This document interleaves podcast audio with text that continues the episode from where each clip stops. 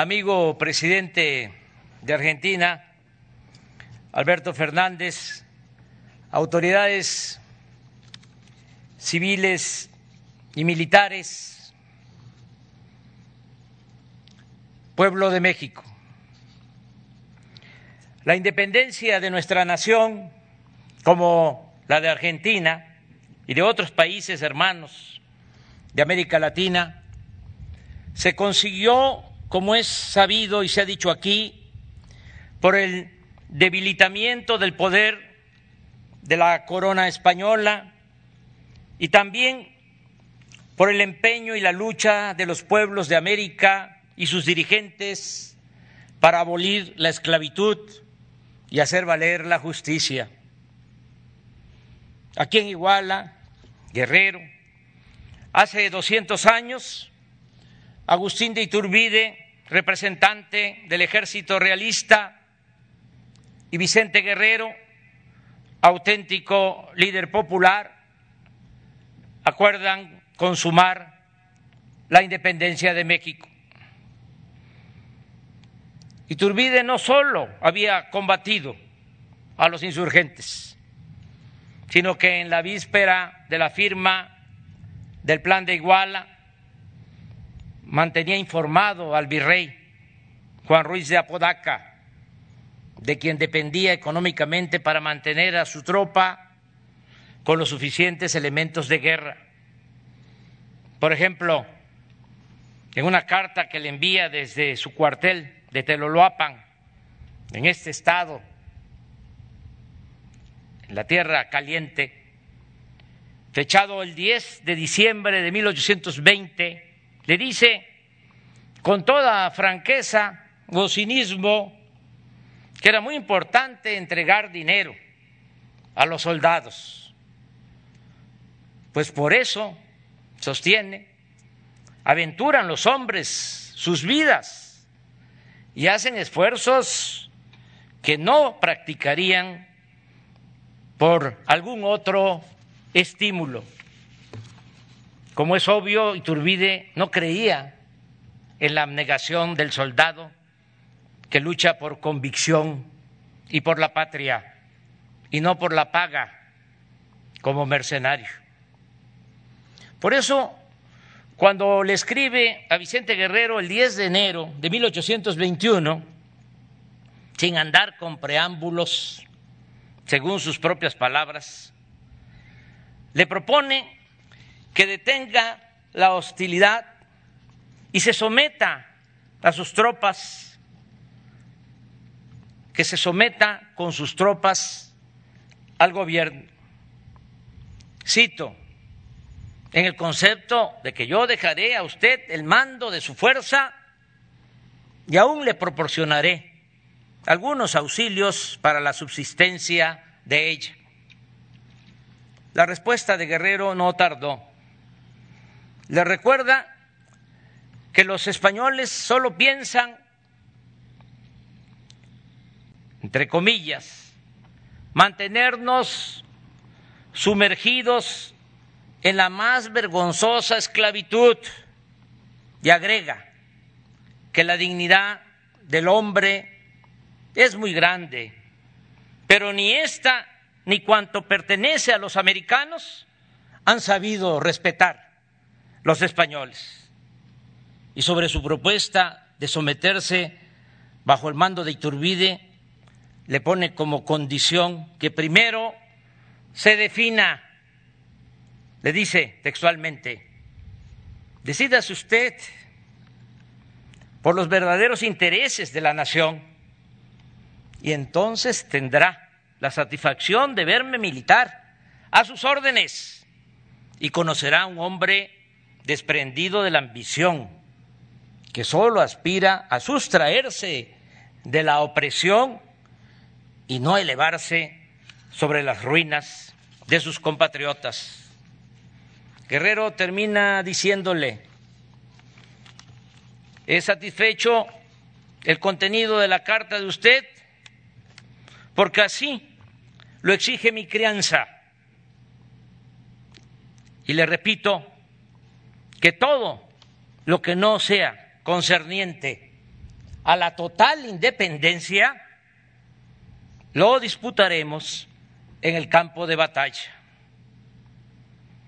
Pocos días después vino el entendimiento, el acuerdo, y un día como hoy, de 1821, se proclamó aquí el plan de Iguala, de las tres garantías, independencia, unión y religión, como símbolo del surgimiento de la nueva nación, se confecciona y enarbola la primera bandera de México, del México independiente, con sus tres colores, verde, blanco y rojo, colocados en franjas diagonales.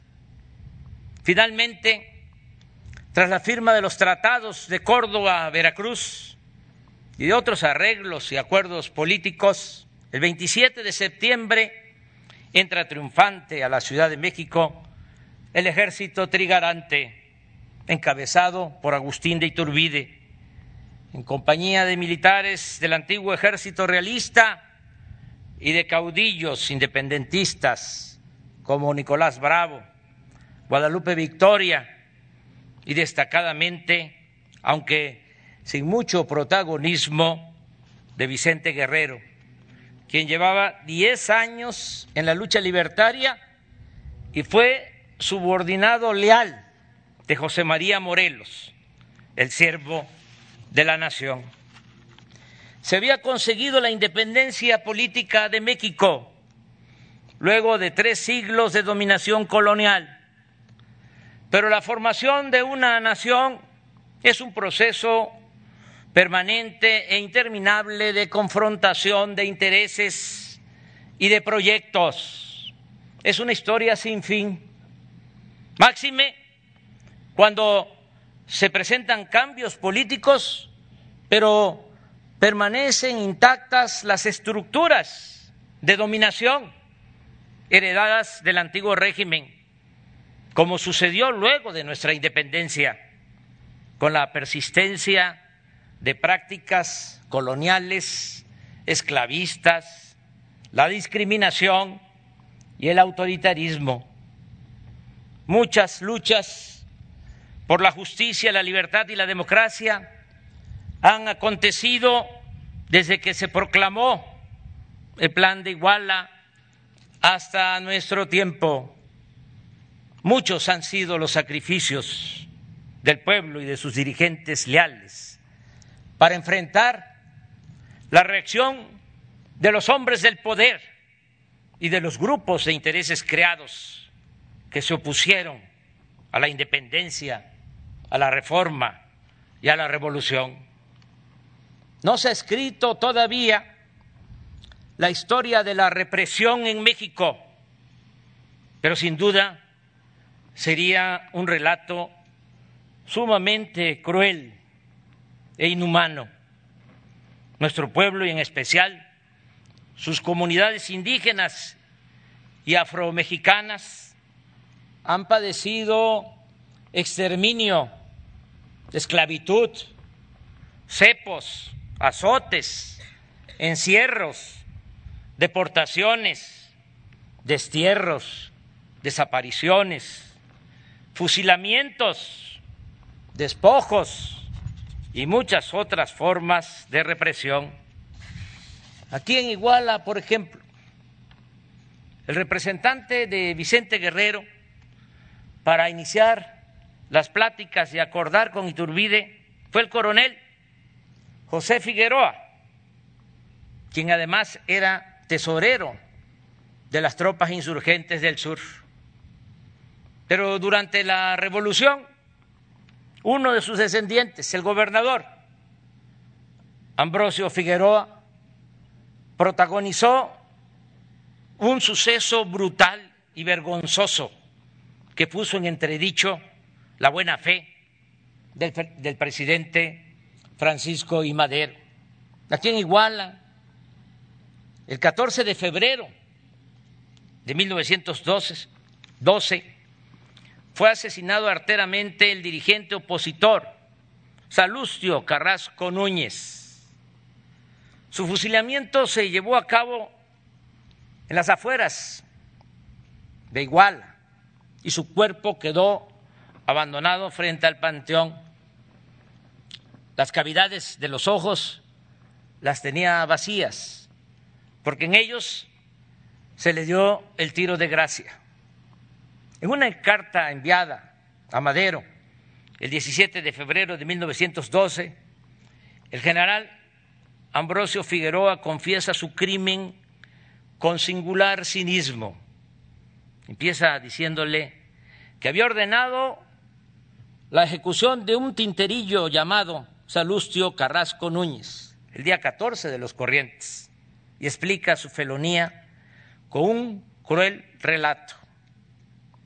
Reconoce que dicho individuo ciertamente no había tomado las armas en contra del gobierno.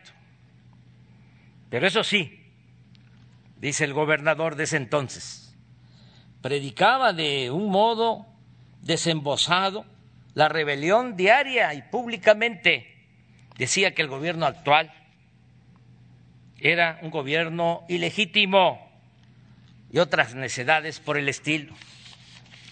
Que Zapata triunfaría, decía Carrasco, y entonces se implantaría un gobierno sólido y duradero. Era, en fin, un hombre, sostiene el gobernador, altamente nocivo, tanto por sus doctrinas anarquistas, que mucho influían en el ánimo de los incautos, como porque se había convertido en deturpador terrible del actual gobierno y en agente secreto del zapatismo al que buscaba diariamente adeptos. Dice, quizá en el procedimiento contra el expresado haya habido alguna irregularidad. No se llenaron debidamente los requisitos que establece la ley sobre suspensión de garantía. Pero yo estoy resuelto a hacer la paz en este Estado, a costa de sangre y de cuanto sea necesario, pues conceptúo, sigue diciendo, que ajustándonos por completo a procedimientos rutinarios, muchos de los culpables, si se quiere, los más peligrosos, podrían fácilmente escapar al castigo que justamente merecen. Y de esta manera nunca terminaremos. He querido poner todo lo anterior en el superior conocimiento de usted, le dice a Madero, a fin de que no se vaya a tratar de sorprenderlo. Lo mismo para que usted, con su poderosa influencia, si fuese necesario, haga cesar el escándalo que tiende a ser muy grande por la ejecución a que me he referido y a la que quizá no tarde tengan que seguir otras de no menos significación pues estoy sobre la pista de una conspiración que parece se tramaba en esta, en igual, teniendo por jefe al expresado Carrasco. Hasta aquí la carta. La actitud de Madero frente a este caso es por entero reprobable y contraria a sus convicciones humanitarias. El 17 de febrero de 1912 le escribe al gobernador de Guerrero, pero solo para lamentar que el fusilamiento, cito textualmente, no haya cumplido con todos los requisitos legales, al mismo tiempo que lo justifica, pues su rayo, y entre comillas, comprende su actuación y le informa que fueron a verlo un grupo de guerrerenses y que procurará arreglar el asunto también, lo digo textualmente, de modo conveniente. Este encubrimiento a todas luces cuestionable es de los pocos actos de incongruencia de Madero. Sin restarle responsabilidad, debe tomarse en cuenta que ya vivía asediado y sometido a fuertes presiones la prensa porfirista, que dejó de recibir dinero del gobierno tras la caída de la dictadura, mantenía en su contra una permanente campaña de linchamiento político.